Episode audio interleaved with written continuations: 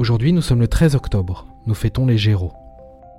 Géo vous présente une réflexion du poète persan Abu Shakur.